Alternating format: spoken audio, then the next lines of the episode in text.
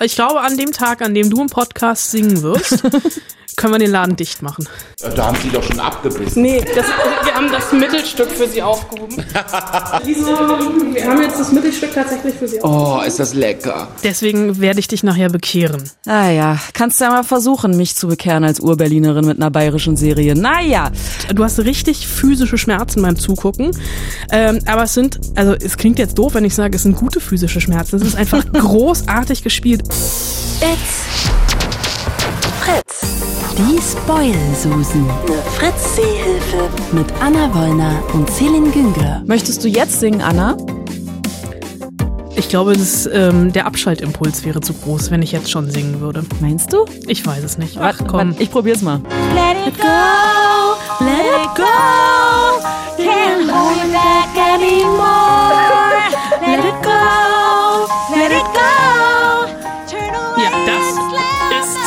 Go, wenn man keinen einzigen Ton trifft. Das hast du aber nicht schlecht gemacht, muss ich Ey, Ich bin vor allem, also sieht man ja im Podcast leider nicht, meine Mimik und Gestik dazu, wie ich die Fäuste Gewalt habe, die Augen Ja. geschlossen habe und ganz inbrünstig.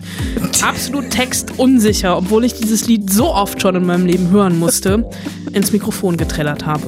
Es tut mir leid. Da waren auf jeden Fall ganz viele tolle Schlagermoves gerade dabei, muss ich schon sagen. Also der Und Wendler könnte das nicht besser Töne. machen. Ich singe auf jeden Fall nicht mit, äh, auch wenn ich singen kann, sage ich jetzt mal. Äh. Das behauptest du immer nur. Du Ja. bist den Beweis noch schuldig. Ich warte, ich glaube, an dem Tag, an dem du im Podcast singen wirst, können wir den Laden dicht machen. Wie meinst du das? Dann haben wir alles erreicht. Ach so. Vielleicht werde ich dann ganz groß rauskommen. Vielleicht werde ich dann endlich entdeckt und Rockstar. Möchtest du das? Nee, eigentlich nicht. Eigentlich möchte ich auflegen. Da singt man nicht, ne? Nee, da singt Nee. man nicht. Okay, aber Kenner dieses äh, Liedes, das wir, das Anna Wollner gerade so schön mitgesungen hat, ähm, die wissen's, die Eiskönigin ist wieder da. Ich rede nicht von mir, auch wenn mir das nachgesagt wird, aber ich rede von dem Disney-Film, der im Englischen Frozen heißt oder wie ich es liebevoll nenne, Frotzen. Ähm, ab diesem Donnerstag im Kino, äh, unter anderem auch mit Harpe Kerkeling als Stimme von Olaf. Das ist dieser Schneemann, ne, dessen Mohrrübennase immer irgendwo anders klebt. Ich muss kurz fragen, weil ich bin mir nicht sicher. Hast du die Eiskönigin 1 gesehen? 20 Minuten und dann, dann ist mir dieses Gesinge auf, Ja. die, auf den Sack Die gegangen. singen halt in den ersten 20 Minuten auch sehr viel. Es wird irgendwann Ja. besser. Aber ich bin ja in meinem kleinen, kitschigen Herzen ein bisschen Fan der Eiskönigin. Nicht nur, weil eine der beiden Hauptfiguren heißt wie ich, sondern auch, Ach, Anna und Elsa, stimmt. Aha. ähm, auch wegen Olaf, dem Schneemann, Ja. der einfach großartig ist. Gesprochen wird von Harpe Kerkeling. Und genau diesen Harpe, Kerkeling, hast du zum Interview getroffen. Hulk. Ich hab Hulk. Achso, ich dachte, was? Was ist denn Hulk? Hä? Äh, nee, der Hulk ist jemand anderes. Ähm, hab ich und ich habe ähm, versucht, das Interview in positive Bahnen zu lenken, indem ich ihm etwas mitgebracht habe. Aber dazu später mehr. Ich rieche es schon. Ähm, genau, außerdem reden wir in dieser Folge schon wieder, Ausrufezeichen, über einen Film mit Adam Driver. Meine Güte, ey, der Typ hat einen Output, das ist ja unfassbar. Du wartest auch auf den Tag, wo ich ihn mal mitbringe. Ich stehe ja nicht auf den. Ach so, Ich habe ihn ja früher, das lasse ich aber jetzt, ähm, der Hässliche aus Girls genannt. stimmt. Ich erinnere mich daran. Aber Girls hat er mittlerweile tatsächlich hinter, hinter sich gelassen. Jetzt ist der hässliche aus Star Wars vermutlich für dich. Der Bösewicht. In der, in der Robe sieht das schon nicht schlecht aus da. Okay, aber keine Angst, wir reden noch nicht über Star Wars äh, 9, das machen wir erst in einem guten Monat. Wir reden über Marriage Story. Genau. Und dann hast du da noch so eine ganz merkwürdige Serie rausgekramt, die du total toll findest. Sie heißt Hindafing. In einem Wort. Ja. Du hast, glaube ich, keine Ahnung, was das ist. Nee, ich habe keine Ahnung, was das ist. Bayerische Provinz. Deswegen habe ich keine Ahnung, was das ist. Deswegen werde ich dich nachher bekehren. Ah ja, kannst ja mal versuchen, mich zu bekehren als Urberlinerin mit einer bayerischen Serie. Naja, ähm, und weil wir diese Woche schon wieder so viel zu erzählen haben, gibt's am Schluss dann noch so ein paar schnelle Gucktipps oder auch Guckwarnungen, je nachdem. Quicktipps. So, möchtest du jetzt vielleicht singen, Anna? Let it go. Nein. Ich habe schon hier keinen einzigen Ton getroffen, deswegen ich lasse es einfach. Das Königreich ist nicht sicher. Finde heraus, wer dich ruft. Dann bekommst du deine Antworten. Ich begleite dich. Anna, nein. Entschuldige, aber ich habe das höchste Gebirge überquert, ein gefrorenes Herz überlebt und dich von meinem Ex-Freund gerettet. Also, du weißt schon, ich komme mit. Was du nicht schon alles gemacht hast. Ja, verrückt, ne? Es gibt eine Fortsetzung von Die Eiskönigin. Sie heißt Die Eiskönigin 2. Yay! Allererste Frage, Anna, an dich. Wenn ich den ersten Teil scheiße fand, werde ich den zweiten Teil auch scheiße finden? Fragezeichen. Also ich möchte das relativieren, denn du fandest ja nur die ersten 20 Minuten von Teil 1 scheiße. Das heißt, du wirst hier wahrscheinlich auch die ersten 20 Minuten von Teil 2 scheiße finden. Wenn du Animationsfilme hast, wenn du Disney hast, Nein. äh, etc., dann nein. ist natürlich die Eiskönigin nichts für dich. Man braucht, und ich, ich weiß ähm, aus eigener leidlicher Erfahrung von ähm, kleinen Kindern bei mir im Umfeld, ähm, man braucht sehr viel Sitzfleisch, um den Soundtrack zu ertragen. Ähm, das Gute daran an, an, an Die Eiskönigin 2 ist, ähm, die Songs haben nicht ganz so einen großen Ohrwurm-Charakter wie im ersten Teil. Also es gibt kein Let It Go oder der auf Deutsch heißt ja Lass jetzt los. Und ähm, du wirst mich jetzt auch auslachen. Ich habe den Film auf Deutsch gesehen und Ja. wenn dieser Podcast rauskommt, werde ich den Film ein zweites Mal in Englisch geguckt haben. Weil ähm, ich tatsächlich glaube, dass er im Englischen besser ist, weil vor allem auch die Songs äh, ein bisschen eindrücklicher, eindringlicher sind. Und ich habe, du wirst mich jetzt schon wieder auslachen, Ich auf dem, doch gar nicht. auf dem Weg hierher im Auto habe ich mir den Soundtrack Nee, vom oder? zweiten Film angeguckt. Ich stand sehr lange, Gehört, hoffentlich. äh, ge gehört, Entschuldigung. Du bist selbst gefahren Ich bin schließlich. selbst gefahren. Ich habe mir den Soundtrack angehört. Ähm, ich stand im Stau, habe sehr lange gebraucht und bin Umwege gefahren und habe, glaube ich, das ein oder andere Mal rechts vor links missachtet, äh, weil ich äh, so flott hörenderweise ähm, ja, let it go. let it go. Ich hab's auch gone gelettet. ähm, aber also zurück zum Film. Ne? Teil 1. Der erfolgreichste Animationsfilm aller Zeiten mit 1,3 Milliarden Einnahmen. Dann diese riesengroße Merchandise-Geschichte drumrum. Dass du kommst ja warum? wirklich nicht drumrum. Alle wollen Elsa sein. Ich war Olaf Halloween. Ja. Aber das ist ein anderes Thema. Ähm, und Sie haben hier aber erstmal alles richtig gemacht. Sie haben sich nämlich Zeit gelassen. Teil 1, wird dich verwundern, ist sechs Jahre her. Der Film kam 2012 ins Kino, was dann auch so um sieben Jahre sind. Aber egal. Vielleicht kam er auch erst 2003, nee, er kam 2013 ins Kino. Ich bin egal. Er kam irgendwann vor sehr langer Zeit ins Kino und die haben halt gerade ob dieses großen Erfolges, von dem die Macher selber so ein bisschen überrascht waren. Also ich habe den Produzenten getroffen, Peter Del Vecco, und er meinte auch im Interview, sie wussten, dass die Eiskönigin gut ist, aber dass der Film so durch die Decke gehen wird, hat sie selber überrascht. Bei der Musik überrascht mich das auch. Na, nee, also die ähm, beiden Komponisten und Songwriter des ähm, Films, die sind total erfolgreiche Broadway-Musical-Schreiber, unter anderem auch. Äh, ich war schon mal mit ihnen äh, Schlittschuhlaufen in New York im Central Park, aber das ist ein anderes Thema. Und äh, die sind auch total nett und die haben wirklich ja hier geschafft, Hits zu kreieren. Und es natürlich lebt der Film total durch die Musik oder also der Film nicht nur auf der Leinwand, sondern darüber hinaus, weil halt alle diese Songs kennen. Und die haben jetzt aber hier nicht so einen Schnellschuss gemacht und gesagt, wir machen jetzt irgendwie, geben uns ein Jahr Zeit oder zwei und hauen den zweiten Teil raus. Sie haben die Idee reifen lassen, sie haben die Animation reifen lassen. Es ist wirklich einer, oder es ist der bestanimierteste Film des Jahres, sage ich, würde ich behaupten. Es gibt viele Teile des Films, die ähm, mit den Elementen spielen. Also es findet viel auf im oder unter dem Wasser statt. Und Wasser zu animieren, Under the sea. es ist nicht Ariel die Meerjungfrau. Du hast gesungen. Ja. Ähm, Jetzt geil. können wir Schluss machen. Machen wir Schluss. Und also dieser, ich rolle jetzt auch das Feld irgendwie so ein bisschen von hinten auf. Also der Film sieht unglaublich gut aus. Die Songs sind okay. Man gewöhnt sich vielleicht noch dran, aber es ist halt kein Let It Go dabei. Äh, Und von der Geschichte, also die Geschichte funktioniert halt auch. Also äh, klar, der erste Teil endet mit einem Happy End, dieses Happy, also ne, wenn sie nicht gestorben sind. Und dieses, und wenn sie nicht gestorben sind, ist so ein bisschen das Problem, weil drei Jahre später ist halt immer noch, und wenn sie nicht gestorben sind, die haben sich alle so ein bisschen eingerichtet und auch ähm, äh, Elsa, die Eiskönigin, ähm, hat sich eingerichtet und ist ihrer, ist Herr über ihre Mächte. also diese ne, Superhelden-Power. Ne, bei kann Spider- jetzt zaubern. Kann, nee, also sie kann das beherrschen, dass sie zaubert. Ja. Also sie fasst halt irgendwas an und es wird zu Eis. Ja. Und das hat sie im Griff. Und äh, Anna ist glücklich mit Christoph. Äh, Sven will immer noch die Möhre von Olaf. Mhm. Olaf hat mittlerweile so einen Thermafrostschutz von äh, Elsa bekommen, so dass er auch im Herbst, Frühling und Sommer an der frischen Luft sein kann und nicht schmilzt. Ne? Das ist auch so ein beschissenes Schicksal von so einem Schneemann. Im Frühjahr ist Leben vorbei. Und ähm, Elsa hört aber diese Stimme. Das haben wir eben in dem O-Ton schon gehört und die wird gerufen. Und daraus entpuppt sich dann ein Drama über einen verzauberten Wald hinter einer Nebelwand. Es gibt einen magischen Fluss. Es gibt ein indigenes Volk, das im Einklang mit der Natur lebt. Und es gibt eine alte Erbschuld, die mit einer Brücke zu tun hat. Und Elsa und Anna lernen sehr viel über ihre Herkunft und über den Tod ihrer Eltern, den wir ja im ersten Teil mitbekommen. Die sind ja irgendwo da auf dem Weg ins Schwarze Meer, angeblich an einem Felsen ähm, zerschellt. War das in den ersten 20 Minuten? Das war wahrscheinlich in Minute 21. Egal. Okay. Aber es ist wirklich, also ähm, der Film ist so ein bisschen düsterer geworden. Ähm, Man könnte auch sagen erwachsener. Und natürlich ist so ein bisschen die Zielgruppe von einst mitgewachsen. Also ich glaube, die Eiskönigin 1 war ab 0, jetzt die Eiskönigin 2 ist ab 6. Wobei ich auch, hast du die Trolle noch mitbekommen in der Eiskönigin? Nein, aber ich habe das Spiel gespielt, das Handyspiel, und daher weiß ich, dass es Trolle gibt. Gut, es gibt Trolle und äh, die Trolle tauchen wahrscheinlich in Minute 22 auf.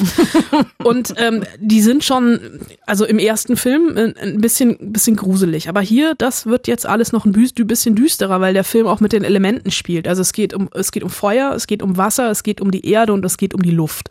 Und ähm, diese vier Elemente, und es gibt auch ein fünftes Element, das ist allerdings nicht von Luc Besson geklaut, dieses fünfte Element. Lilo Dallas Multipass. Warte ich seit Wochen, dass ich ihn einbauen kann. Er Oh, ist jetzt ich richtig ihn versaut. schlecht. Entschuldigung, wollen wir nochmal machen? Vollkommen okay. Ähm, aber diese vier Elemente, ähm, die sind mitunter auch ein bisschen gruselig. Und es ist aber auch so, also sowohl Elsa als auch Anna haben hier ihre eigene Geschichte. Es gibt diese ganz viel, äh, eine wirklich herzzerreißende Geschichte um Olaf, beziehungsweise ähm, der ist ja so, hat ja ein bisschen das, der ist der geheime Star, aber natürlich auch nur der, nur in Anführungsstrichen der Sidekick. Kommt aber hier wirklich voll auf seine Kosten, weil die ähm, bei, bei Disney und Pixar, also ist, bei beiden ist es so, wenn die einen Film machen, gehen die erstmal auf Recherchereise. Und hier, die waren tatsächlich in, in Norwegen und sind wochenlang durchs Land gereist und haben äh, einfach Wald fotografiert und sich die Beschaffenheit und Farben vom Wald im Herbst angeguckt. Die Macher des Films. Die Macher des Films. Ja. Also so das Anim also ich glaube so zehn Leute oder sowas, Head of Departments. Und diese Liebe zur Natur und diese Detailgetreue, die ist schon auch, also der sieht halt einfach unglaublich gut aus und geht aber auch so ein bisschen selbstironisch mit seinem eigenen Erbe um. Es gibt ähm, einen Moment, ähm, wo so die ersten Klänge von Let It Go kommen und Elsa sich so ein bisschen ähm, eingeschnappt wegdreht und so uh, und selber weggeht. es gibt eine groß, einen großartigen Auftritt von Christoph, also der Song von Christoph. Da werden alle äh, Boyband-Fan-Herzen der 90er Jahre höher schlagen. Die Nummer ist vielleicht die ein oder andere Spur zu poppig geraten. Aber ähm, also tatsächlich, ich äh, bin beglückt aus dem Kino gekommen. Und wenn ich Teil 1 nicht gesehen habe, verstehe ich dann Teil 2. Ja, verstehst du, weil Olaf eine ähm, einminütige Zusammenfassung aller Geschehnisse aus Teil 1 macht, relativ am Anfang, die zum Schießen ist. Okay. Und er es wirklich ähm, auf den Punkt bringt. Und die Tonlage, in der das Ganze erzählt, schon großartig ist, weil er mit einer ähnlichen Skepsis Teil 1 zusammenfasst, wie du vor Teil 1 hast. So ein bisschen passiv-aggressiv. ah. So Eiskönigin-mäßig halt. So Eiskönigin-mäßig, nur dass er halt ein Schneemann ist. okay. Ähm, Olaf. Das ist ja ein ganz gutes Stichwort. Denn Olaf wird ja gesprochen von HP ihm sein Kerkeling. Ähm, und den hast du getroffen. Ich finde den ja wirklich witzig. Ich bin ja, Ja. wirklich, ich, also immer wenn ich den sehe in Interviews, jetzt muss man hier nicht, äh, Mutti erzählt vom Krieg, die ganzen Sachen, die er früher gemacht hat, habe ich, äh, ja genau, kann ich mich auch noch dran erinnern, aber äh, vielleicht jüngere Menschen jetzt nicht mehr so. Aber der Typ ist halt auch in jedem Interview, was ich zumindest gesehen und gehört habe, wirklich mega witzig. War er bei dir auch so? Ja, also erstmal, ne, also wie klingt Harpe Kerkeling als Olaf? Das klingt so. Kurze Frage. Wird dieses Wir begeben uns in Lebensgefahr-Ding jetzt zur Gewohnheit? Also das am Ende, das war das Rentier, das war nicht mehr der Schneemann, wollte ich jetzt nur an dieser Stelle nochmal Das aufklären. Rentier klingt wie ein Pferd. Ja, Rentiere klingen vielleicht wie Pferde. Ich Das ist egal. Aber um die Frage zu beantworten, was war die Frage? Ob Äh, Harpe Kerkeling genau.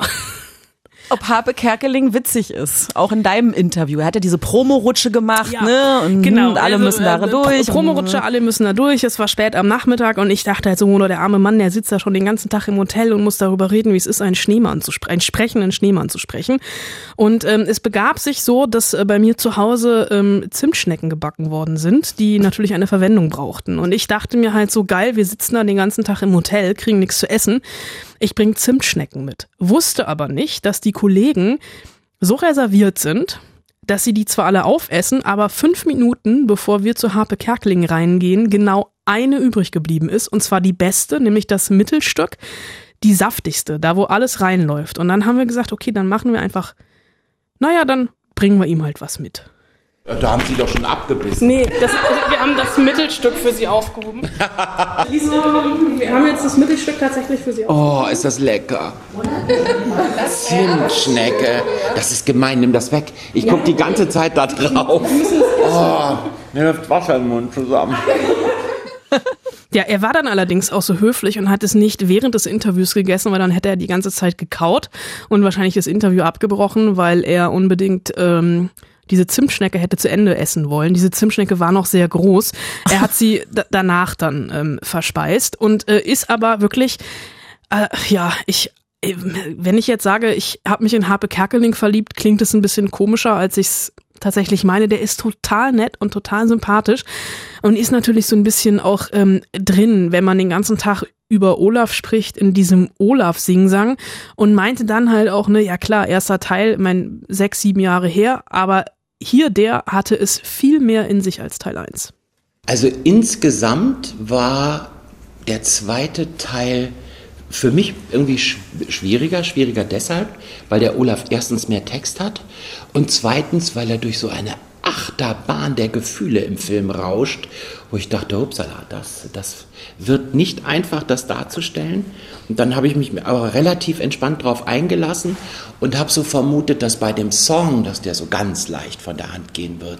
Das ist so ein, ein Mittreller-Song, so, so ein Feel-Good-Song. Und dann fing ich an, wirklich mitzusingen und habe festgestellt, was für ein komplizierter, äh, was für eine komplizierte Melodie das ist und wie, wie schwierig es war, da wirklich äh, in den Tönen sich zurechtzufinden und brauchte dann einen Gesangscoach, um das äh, auch schön zu machen. Aber das war nicht unanstrengend, das war Free Jazz. Schöner Song. Nur wenn man ihn hört, denkt man, oh, easy, kann man mitträllern. Aber ich kann nur jedem empfehlen, er soll wirklich mal mitsingen und versuchen, die Töne zu treffen. Das ist echt schwer. Ja, wird bei mir nicht passieren. Ich habe diesen Song gehört und hatte so, um Gottes Willen. Naja, Free Jazz, da kannst du aber machen, was du willst. Also das Ja. kannst du ja dann auch machen, wenn du nicht singen kannst. Also so wie ich, möchtest du an Ja, dieser Stelle genau. sagen, es ist vollkommen okay. Aber es ist natürlich, also Harpe Kerkeling, du sagst, du willst diese ganzen alten Sachen, wenn der Mann ist Kult, ne? Das ist quasi der, der zweite Loriot. Der ist, äh, also, ne, allein die Filme, die er in den 90ern gemacht hat, die gibt's lustigerweise, ich wollte nach dem Interview, wollte ich ähm, Club Las Piranhas gucken, gab's nirgendwo. Der Film ist auf YouTube in so einer ganz schlechten, abgefilmten Qualität. Ich habe es dann doch nicht gemacht, aber irgendwann werde ich einen Harpe Kerkeling DVD-Abend bei mir zu Hause machen und werde natürlich Zimtschnecken mitbringen, äh, beziehungsweise backen lassen. Und ihn einladen. Und ihn einladen. Ach, das, was, wa- was wäre das für ein Fest mit Harpe Kerkeling? Oh Gott, äh, ich muss weg. Äh, egal. ähm, aber es ist natürlich klar, ne? Jüngere Menschen, also vor allem Kinder, ne, kennen ihn als erster Linie als Olaf. Und da hatte der dann tatsächlich, ähm, ja, hat er oft so Begegnungen der dritten Art. Kinder sehen ihn, Harpe Kerkeling macht den Mund auf und Kinder fallen gefühlt tot um. Ich habe einen Film mit dem Bully Herbig gedreht und ich hatte eine Drehpause und in der Drehpause, wir waren da in Tirol in, in einem Dorf und da stand ein Karussell und dann hat dieser Karussellbesitzer gesagt, komm, Herr Kerkling, steigst aufs Karussell, können Sie mal Runden drehen. Und dann war ich ganz allein in diesem Kinderkarussell am Abend und dann kam eine Familie mit zwei kleinen Mädchen.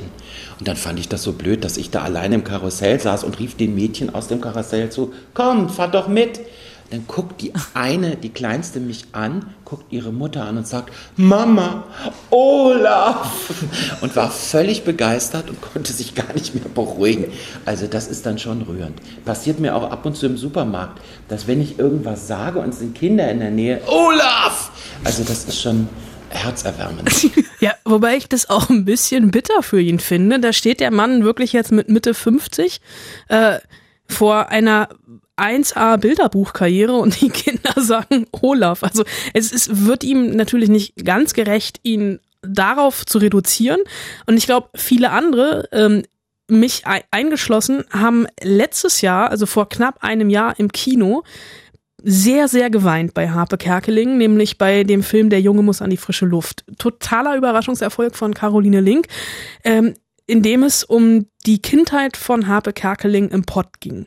Und ähm, wie seine Mutter äh, sich umgebracht hat, schwer, äh, schwer an Depressionen erkrankt.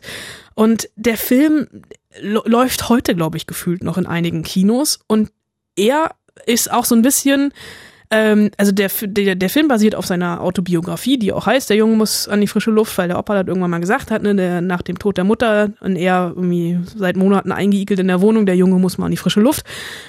Und er hat sich dann tatsächlich, als der Film draußen war, ähm, heimlich ins Kino gestichen. Ich wollte sehen, wie ein normales Publikum reagiert und ich bin in eine ganz normale Vorstellung gegangen. Und dann saß ich neben meinem Ehepaar und die haben das nicht gesehen, dass ich neben ihnen saß. Und der Mann hat so geweint. Ein älterer Herr, der muss so Mitte 60 gewesen. sein. Das hat mir fast das Herz gebrochen, wie der geweint hat. Und dann sagte der am Schluss zu seiner Frau, oh, der hatte aber eine tolle Familie, oder? Und dann sind sie raus und das war, ähm, das war schön, das zu erleben. Und die Leute sind alle sitzen geblieben, bis der Abspann durchgelaufen war. Es war keine Premiere. wo Ich dachte, boah, die bleiben alle sitzen. Na, die bleiben alle sitzen und wenn er das so erzählt, habe ich jetzt schon immer noch wieder eine Gänsehaut. Und auch der Film, also der Junge muss an die frische Luft, ganz, ganz toll. Hast du gemerkt, da war gerade Horst Schlemmer mit dabei? Schätzelein. Schätzelein, ja. Huchz. Ich sage jetzt immer nur noch, wenn es um Ha- Harpe Kerkeling geht. Huchz. Ich sag nur noch Schätzelein. Also, Harpe toll, Frozen 2 toll, sagt Anna, aber äh, ganz klar, also ne, hat, hat Anna ja auch gesagt, wenn ihr Disney nicht mögt, wenn ihr Gesinge nicht mö mögt, so musicalmäßig, dann nicht machen. Also zumindest nicht im Kino. Vielleicht dann zu Hause irgendwann, wo man dann mal zwischendurch auf Klo gehen kann, wenn die ersten 20 Minuten Gesinge sind und danach dann vielleicht. Huchz. Ähm, okay, also äh, die Eiskönigin 1 wurde ja gefeiert wie nix. Ich habe dann ähm, das ja dann irgendwann auch geguckt und dachte so, äh, was mich zur Hausaufgabe für diese Woche bringt. Ja. Und zwar war die Hausaufgabe drei Filme, die alle gefeiert haben, nur du nicht. Wobei ich mir echt nicht sicher war beim Stellen dieser Aufgabe, ob es so etwas überhaupt gibt. Ja, also diese Aufgabe hat mich an den Rande des Wahnsinns gebracht und Wie jede Woche Wie jede eigentlich. Woche, ja. Also Also, ich lebe halt einfach ein bisschen on the edge. Aber äh, nee, also die, diese Aufgabe hat mich wirklich zum Scheitern gebracht. Du wirst jetzt, ich wirst es nicht glauben, ich habe alte Skripte von mir durchgelesen. Ich bin Filmlisten durchgegangen. Ich habe auf Rotten Tomatoes geguckt, was denn da irgendwie eine gute Wertung hat und ich nicht so gut fand. Ich habe jetzt drei Filme gefunden tatsächlich, ähm, wo ich auch, also Nee, kannst mir auch dann bitte Punktabzüge in der B-Note machen.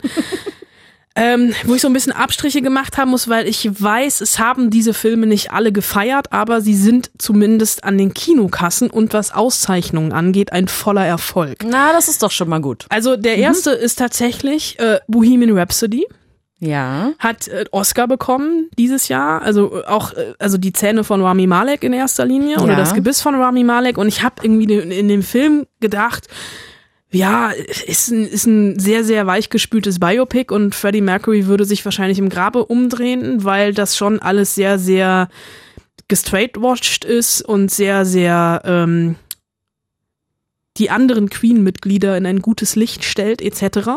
Und dann habe ich äh, Rocketman gesehen von Elton John und habe gewusst, wie ein Biopic über einen Musiker eigentlich aussehen muss.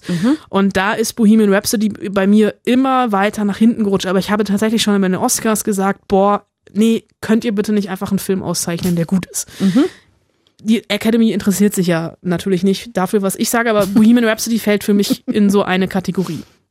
Der zweite Film, der für mich so ein bisschen in die Kategorie fällt, wobei sich da eigentlich äh, alle deutschen Filmkritiker sehr, sehr einig waren und es keiner verstanden hat, wie der Film für einen Oscar nominiert werden konnte, ist äh, das jüngste Werk von Florian Henkel von Donnersmarck, nämlich Werk ohne Autor.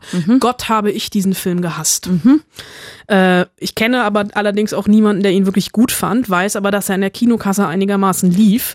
Deswegen muss, muss, muss es Leute geben, die ihn gut finden. Drei, drei Stichpunkte, warum du ihn gehasst hast? weil er äh, absolut geschichtsverfälschend war, weil er so äh, so si- sich von der ersten bis zur letzten Minute an so falsch angefühlt gefühlt hat und ein so merkwürdiges Frauenbild hatte, dass ich wirklich fast ins Kino gebrochen hätte. Ähm, und es gibt eine Einstellung, also man muss 2019 mit der Kamera nicht mehr bis ins Gas gehen. Also der Film spielt unter anderem im Zweiten Weltkrieg und die Tante von diesem Maler, der von Tom Schilling gespielt wird, ähm, wird vergast und die Kamera geht wirklich mit rein und fährt dann einmal ihren nackten Körper ab von oben bis unten und bleibt im Moment des Todes in ihrem Gesicht hängen. Aber sorry, also das, nein. Ähm, der dritte Film ist noch aktuell im Kino und über den habe ich mich vor ein paar Wochen ausgiebigst aufgeregt, nämlich das perfekte Geheimnis. Äh, läuft auf die zwei Millionen zu und je, jeder dieser zwei Millionen Zuschauer ist genau einer zu viel. Also es sind zwei Millionen Zuschauer zu viel, das wollte ich eigentlich darüber sagen. Aber die Leute feiern ihn total ab.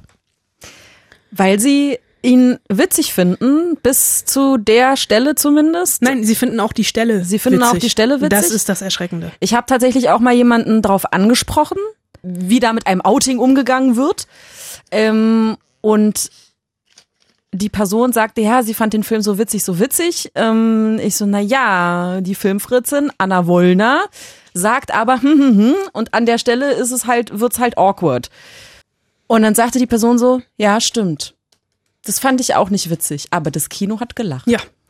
Also wirklich, ich habe jetzt auch mit mehreren Leuten darüber gesprochen und auf Twitter gibt's auch immer noch Reaktionen von Leuten und ich habe jetzt erst die Tage erst einen Tweet von jemandem gelesen, der ähm, in dieser Szene ins Kino reingerufen hat, das ist nicht witzig und die Leute irgendwie Schnauze, Arschloch, natürlich ist das lustig.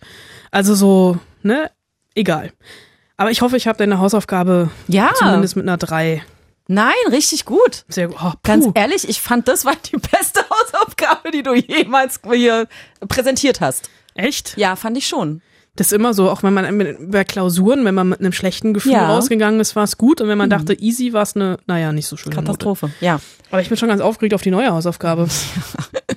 Soll ich die jetzt schon sagen oder erst später? Mach später. Vorfreude ist die schönste Freude. Ach, toll.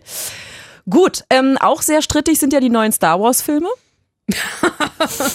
Wann kommt der nächste nochmal raus? 18., 19. Dezember? Ich sehe halt überall äh, im Kino und überall eigentlich sonst Werbung. Die Saga endet. Ich habe keinen jetzt vor. einzigen Star Wars Trailer gesehen. Ich hab's Nein? geschafft. Ich habe gestern einen gesehen. Ja, herzlichen Glückwunsch. Ja. Oh ja, so wie sie halt alle sind. Doch, ich habe einmal einen Teaser gesehen, versehentlich. Weil mir danach aber die Augen mit Lauge ausgewaschen. Okay. Also irgendwann äh, Mitte, Dez- also noch vor Weihnachten auf Ja. jeden Fall. Sehr schön. Also ich glaube, es ist der 18. Dezember. Der hat mein Vater Geburtstag, er wird 70. Na, das passt ja. Das passt, wir gehen ins Kino. Nicht. Das wäre sein erster Star Wars Film. Bevor dieser Star Wars aber rauskommt, äh, stellt Adam Driver auf jeden Fall nochmal sicher, dass wir ihn nicht nur als Kylo Ren im Filmgedächtnis äh, behalten werden. Es gibt nämlich schon wieder einen Film mit ihm, einen neuen.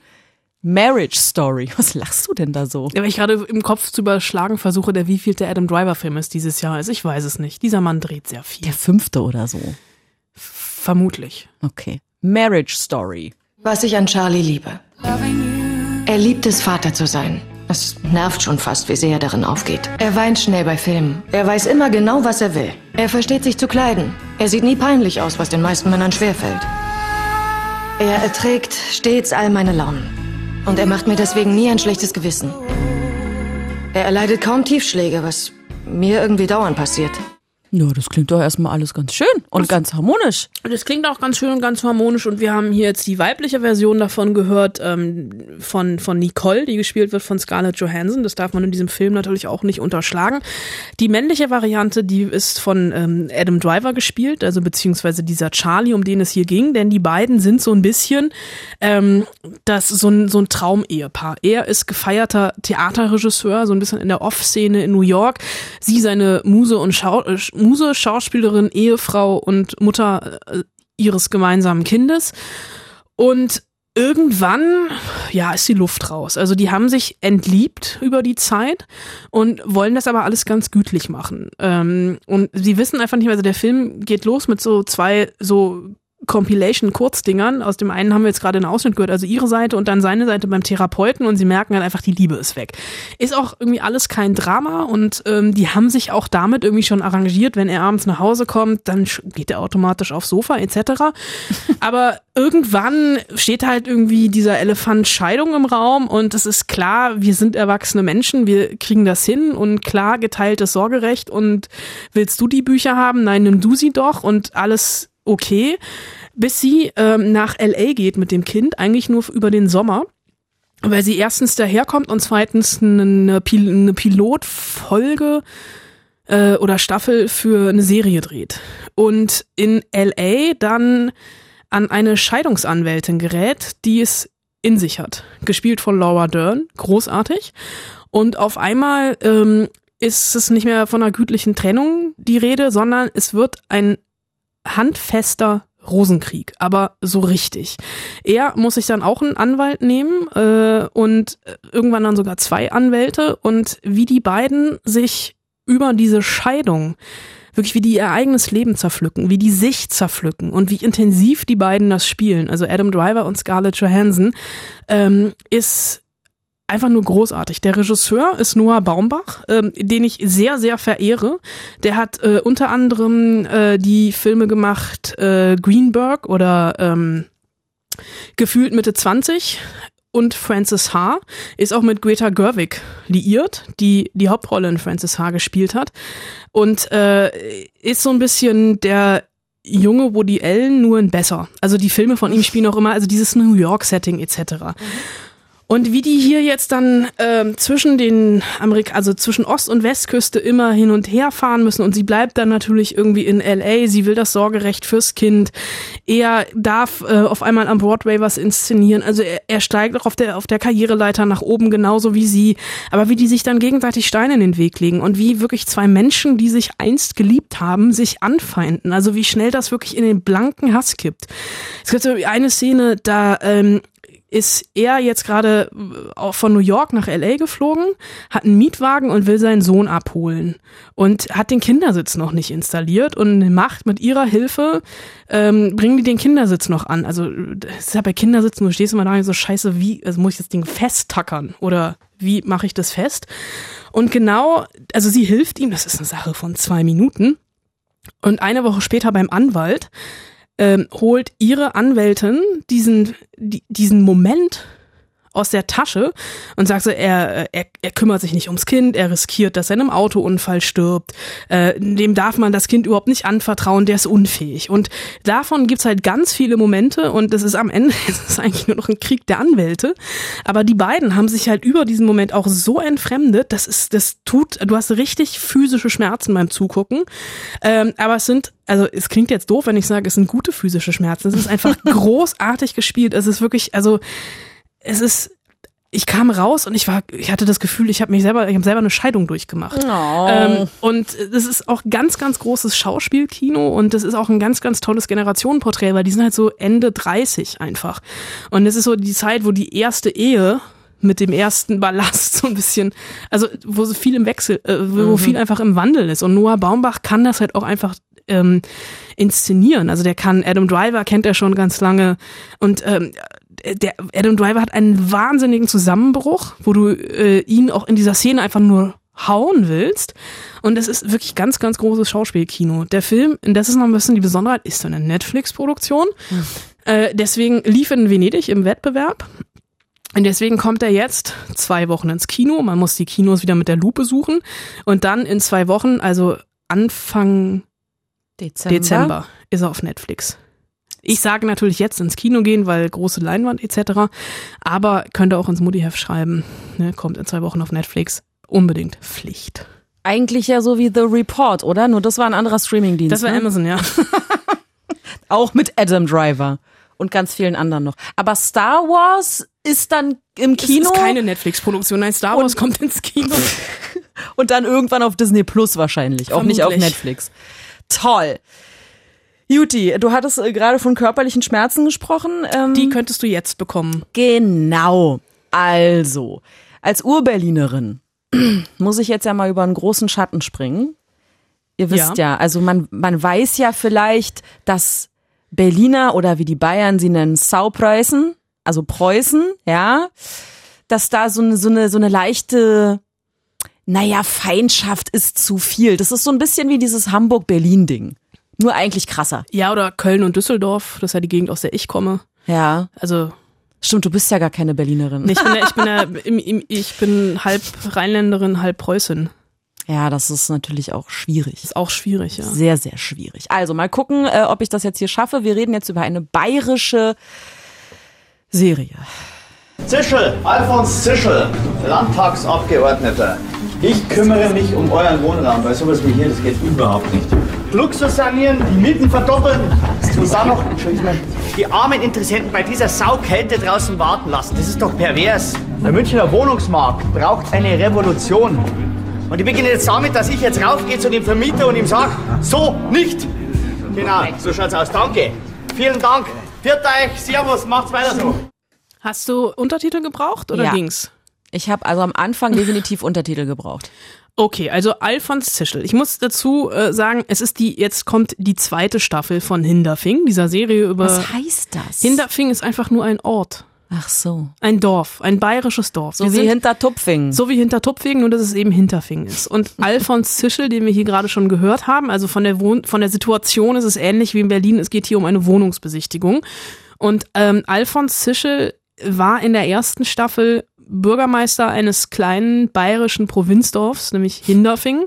Ja. Hat noch nicht mal eine Autobahnabfahrt, also ist wirklich in the middle of nowhere, mitten in der Provinz. JWD, wie der Berliner sagt. JWD, wie der Berliner sagt, und er hat versucht, als Bürgermeister dieser Stadt, also ein Amt, was er noch nicht mal wirklich machen wollte, sondern gefühlt von seinem Vater geerbt hat, hat er in der ersten Staffel versucht, äh, durch eine Shopping Mall und eine Wurstfabrik ein bisschen Leben in die Bude zu bekommen. Hat dann aber, weil er so ein bisschen so ein Fähnchen im Wind ist, also ein politisches Fähnchen im Wind, wurde aus dieser Shopping Mall relativ schnell ein Flüchtlingsheim. Und äh, ähm, jetzt in der zweiten Staffel ist er durch einen dummen Zufall bayerischer Landtagsabgeordneter geworden und äh, versucht sich in der großen Politik. Und das Ganze ist noch absurder als in der ersten Staffel. Es ist wirklich, es ist deutsche Provinz, es ist bayerische Provinz. Die ähm, Macher dieser Serie, unter anderem Raphael Parente, der auch acht Tage mitkonzipiert hat, diese Sky-Serie mit dem Weltuntergang, die nehmen hier wirklich jedes Vorurteil, jedes Fettnäpfchen und jedes Klischee mit, also auch so von den Figuren her. Und dieser Alfons Zischel, der fällt nach oben auf der Karriereleiter. Der ist, der kriegt nichts auf die Reihe. Also sein Privatleben ist eine Katastrophe. Äh, seine Frau ist äh, in der zweiten Staffel schwanger. Allerdings also das weiß man, also das kann man ahnen, wenn man die erste Staffel geguckt hat, nicht von ihm, sondern von dem ähm, afrikanischen Flüchtling, der äh, in der Kirche die ein neues, äh, eine neue Freske an die Wand gemalt hat und ein unglaubliches Talent hat. Und sie hat seine Bilder als ihre ausgegeben und sich dann aber noch von ihm schwängern lassen, bevor er auf der Flucht erschossen wurde. Also es, ab, es ist total absurd. Es ist wirklich ein fast ein Ding der Unmöglichkeit, so, so wirklich zu erzählen, worum es hier geht. Aber was was was die, das, die, diese Serie ist eine einzige Groteske und es macht aber einfach unglaublich viel Spaß dabei zuzugucken, ähm, wie Alfons Zischel es immer wieder schafft, von einer Scheiße in die nächste zu fallen.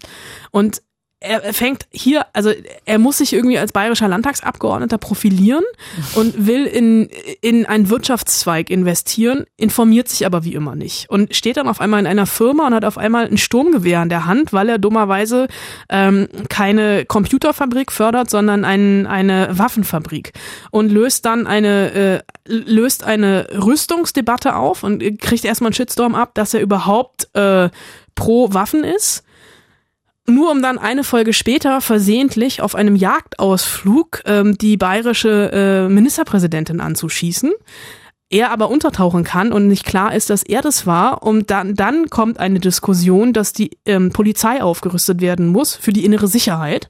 Und diese Firma, die er schon unterstützt hat, auf einmal an Marktwert gewinnt. Und so fällt er wirklich von einer Folge in die nächste und das Ganze dann halt auch auf diesem Bayerisch. Ähm, es kann sogar sein, dass die Kollegen vom BR Untertitel einblenden. Äh, Es ging auch ohne. Ähm, aber ich habe wirklich, ähm, ich habe am Anfang auch gedacht, boah, Hinterfing will ich nicht, interessiert mich nicht, bayerische Provinz, was will ich damit? Du erinnerst dich an meine Lebensmittelvergiftung. Ich hatte sehr viel Zeit zu Hause und habe alle sechs Folgen der ersten an einem Tag weggeguckt und am nächsten dann die zweite geguckt. Und ich habe wirklich also vielleicht habe ich auch ein kleines Herz für die deutsche Provinz. Ich bin auch großer Fan von Mord mit Aussicht, einer Krimiserie, einer, eigentlich auch einer ARD-Krimiserie, die mittlerweile auch auf Netflix ist, die in der Eifel spielt. Eine ähm, Kölner Kommissarin, die strafversetzt wird in ihr Heimatdorf. Jetzt bleib mal bei einer Serie, Anna, ja? Ich, Entschuldigung, ich wollte gar noch ein bisschen Werbung für Mord mit Aussicht machen. Also wirklich, Hinterfing, gebt dieser Serie einfach eine Chance. Das Gute ist, sie kostet nichts, denn sie ist in der Mediathek vom BR schon online, alle sechs Folgen. BR, das ist der bayerische Entschuldigung, Rundfunk. der bayerische. Der Rundfunk. bayerische. Ähm, ist es vielleicht angelehnt an reale Personen? Das habe ich jetzt die ganze Zeit so gedacht. Nee, aber sie werden tatsächlich sind so ein bisschen von der von der Realität eingeholt worden. Es gibt noch einen Handlungsstrang. Ähm, der sehr, sehr dümmliche Sohn des, Met, des Dorfmetzgers ist in der ersten Staffel zum Islam konvertiert und mit einer dieser Flüchtlingsfrauen durchgebrannt. Äh, er wollte sich dem IS anschließen, dann war ihm das irgendwie alles zu heikel. Er kommt zurück und dachte immer so, naja, so diese Disziplin und Ordnung ist nicht verkehrt und geht zur Bundeswehr. Und da gibt's dann so einen Handlungsstrang mit Reichsbürgern, die die Bundeswehr unterwandern. Ähm, klingt wie, also ist ausgedacht, aber es gibt ja mittlerweile ähnliche Fälle in der, in der Bundeswehr. Es gibt noch ähm, einen Handlungsstrang mit einem defekten Sturmgewehr. Und auch das hat die Bundeswehr gerade am eigenen Leib erfahren. Also insofern, ähm, man, Na gut, okay. Ich, also- da, ich dachte jetzt tatsächlich eher an so Maut, Pkw-Maut-Geschichten vielleicht. nee, sind nicht drin. Aber also diese, äh, diese Serie ist so absurd, dass es schon wieder echt ist. Na gut, okay. Also, für alle, die sich nicht am bayerischen Akzent stören und vielleicht ein Herz für die Provinz haben, können ja mal reingucken. Hindafing. Eigentlich genau so, wie man es spricht, wird's geschrieben, äh, zu finden in der Mediathek des Bayerischen Rundfunk. Und weil ich mal nicht so sein will, liebe Anna, stellst du nächste Woche, Achtung, Hausaufgabe, mitschreiben, stellst du nächste Woche ähm, mal drei weitere bayerische Filme oder Serien, kannst du dir aussuchen, vor, so du denn meinst, dass die toll sind und dass man die unbedingt gesehen haben muss. ja. Ich schreibe schon die drei Beispiele auf. Ich höre dann einfach nicht zu, Das ist okay. aber vielleicht interessiert das ja den einen ich oder wollte dir jetzt eine anderen. Brezen mitbringen und ja, eine Leberkässemmel ja. und ein- eine Maß Bier. Ich habe einen Dirndl zu Hause, bitte. Also ich könnte das auch nächste Woche anziehen. Ja, Aber ich glaube, du verarbeitest gerade noch, dass ich einen Dirndl zu Hause habe. ja. Ich habe eine Wette verloren. Das hätte ich jetzt auch gesagt. Oh ja, trink doch mal einen Schluck, Anna. Trink mal einen Schluck. Komm, mach die Flasche auf. Mach pfft. Jetzt aber schön mit Geräusch trinken. Das klingt, als du auf dem Klo. Ich könnte jetzt noch galant ins Mikrofon. Nein, Rülps, ein Bäuerchen ein machen. Bäuerchen machen. Das war ich, Ich trinke auch mal was. Das ist anstrengend, hier so zu reden. Du, du, du, du, du. Wir sind auch fast am Ende. Also wir hätten uns das Trinken jetzt eigentlich auch aufsparen können. Eigentlich schon. Du musstest ja unbedingt was trinken. Ich dachte, du merkst es nicht. Ich merke das immer. Okay, ähm, also Hausaufgabe haben wir geklärt. Dann nächste äh, nee, da sind wir noch nicht. Ähm, wir machen jetzt erstmal, weil wir ja so viel haben, kommen wir wieder zu unseren Quick-Tipps. Ihr könnt uns übrigens gerne sagen, wie ihr das findet, ob euch das reicht, äh, wenn Anna Wollner, ein, also ich brem, muss hier ja mal bremsen, aber äh, Anna Wollner ist ja eigentlich angehalten, in einem Satz zusammenzufassen, worum es in dem Film oder der Serie geht, plus Bewertung gleich hinten dran. Quick-Tipps nennen wir das. Und los. Carnival Row. Carnival Row habe ich nur mit reingenommen, weil die Serie, über die wir schon sprachen, endlich auf Deutsch auf Amazon Prime ist und du Probleme damit hattest, dieses, ähm, was war es eigentlich? Britisches Englisch. Britische Englisch zu verstehen. Ähm, Cara Delevingne und Orlando Bloom in einem Fantasy-Ding. Ich fand's gut. Ja, endlich raus auf Deutsch. So, Stephen Kings Dr. Sleep. Äh, Fortsetzung von The Shining, also Stanley Ku- Kubrick. Ähm, diesmal mit Ewan McGregor heißt der Gute. Ähm, zweieinhalb Stunden lang kann man sich schenken. In Amerika auch gerade am Box Office total auf die Schnauze geflogen. Der ist übrigens das Kind aus dem Shining, ne? Genau, also es geht um das Kind mit dem Fahrrad, äh, mit, mit dem Fahrrad, hm, das Kind mit dem Fahrrad in Shining, das Kind mit dem Dreirad in, in Shining, was jetzt als erwachsener Mann an, ja, egal, lassen Ja. wir das. Pferde stehlen. Pferde stehen, ein Film, den ich schon fast wieder vergessen habe, lief auf der, lief auf der Berlinale im Wettbewerb ähm, mit Stellan Skarsgård, eine sehr, sehr langsam erzählte Romanverfilmung, ähm, so, so ein skandinavisches Familiending mit Pferden im Wald. Spielt Alexander Skarsgård mit? Nein, nur sein Vater. Schade.